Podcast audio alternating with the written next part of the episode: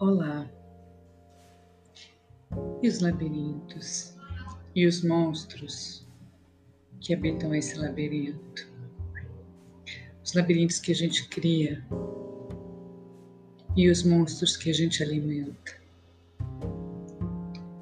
É, a gente cria labirintos na nossa vida, né? Porque são lugares em que os nossos pensamentos, em que a nossa alma se perdem.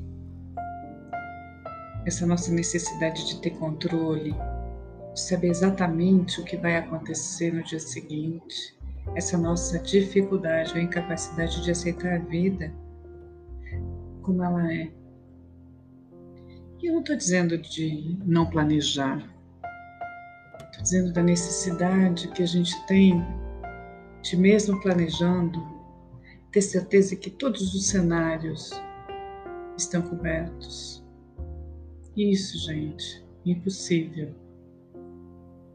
Porque controlar todos os cenários significaria a gente ter uma bola de cristal gigante e conhecer o pensamento de todas as pessoas com as quais a gente se relaciona e entender exatamente a situação e o momento que essas pessoas estão, para a gente conseguir desenhar os cenários. Isso é impossível. Ao invés de a gente aceitar a vida como ela é e promover a mudança e ter a coragem e ter a fé de acreditar que as coisas podem dar certo, a gente vai para o controle. E a gente cria mecanismos para tentar encontrar esse lugar de controle que fazem com que a gente se perca nos labirintos do pensamento e da alma e a gente se perde de tal forma e a gente fica tão desesperado neste lugar e a gente começa a ouvir e a ver todos os monstros que a gente alimenta durante todo o processo, talvez até durante a nossa vida, que a gente não consegue encontrar saída. E em algum momento, em algum lugar deste labirinto, a gente passa a acreditar que este de verdade é o lugar onde a gente habita, esse é o nosso lugar, o lugar a que a gente pertence. Isto não é verdade. A gente precisa respirar e entender isso.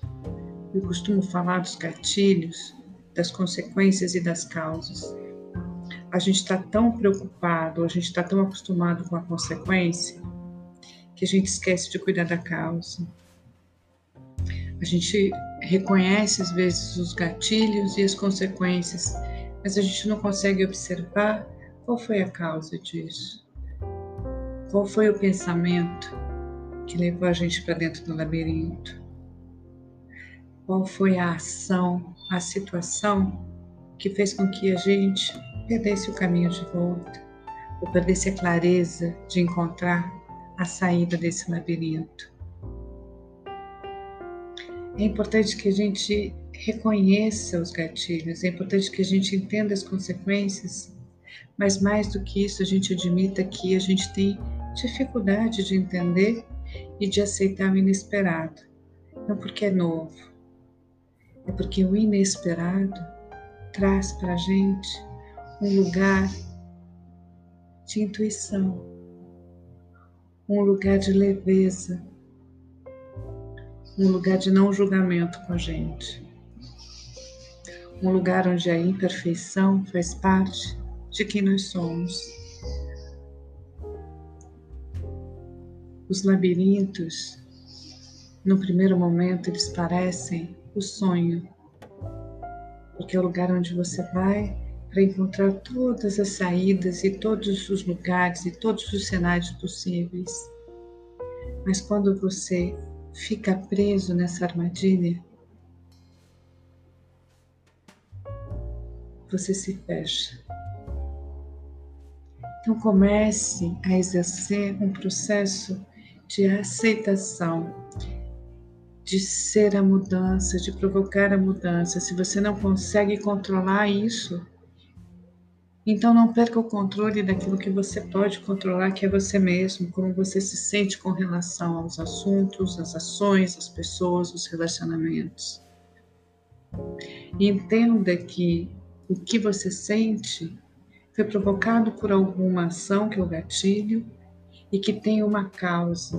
Porque este gatilho só existe porque em algum momento você permitiu que isso acontecesse. Então, procure não entrar no labirinto. Mas se você não conseguir, pare, respire e avalie o que te pôs nesta armadilha. E mude, e mude. Seja a mudança que você quer na sua vida, no seu mundo. Mude o padrão de pensamento, mude o padrão de ação, mude o padrão de amor, mude o padrão de relacionamento. Passe a olhar para dentro de você e eu posso te garantir que você vai encontrar o caminho, a saída desse labirinto. E você vai ver que os monstros que você alimenta nem são tão feios assim. Pensa nisso.